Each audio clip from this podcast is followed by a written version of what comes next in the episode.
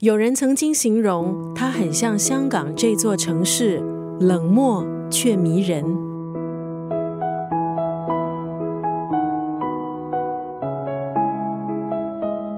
今天在九六三作家语录分享的是香港作家黄碧云的文字。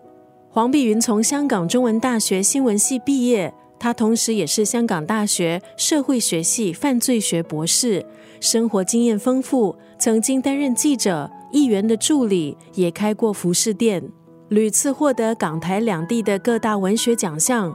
文字风格强烈，极力描写人性的阴暗面，让读者触目惊心。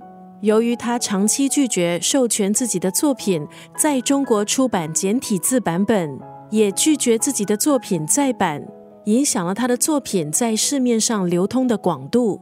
今天在九六三作家语录就要分享香港作家黄碧云的这段文字。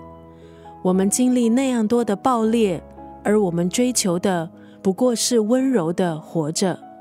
尖锐的矛盾和无法承受的痛，在黄碧云的笔下更让人窒息、惶恐。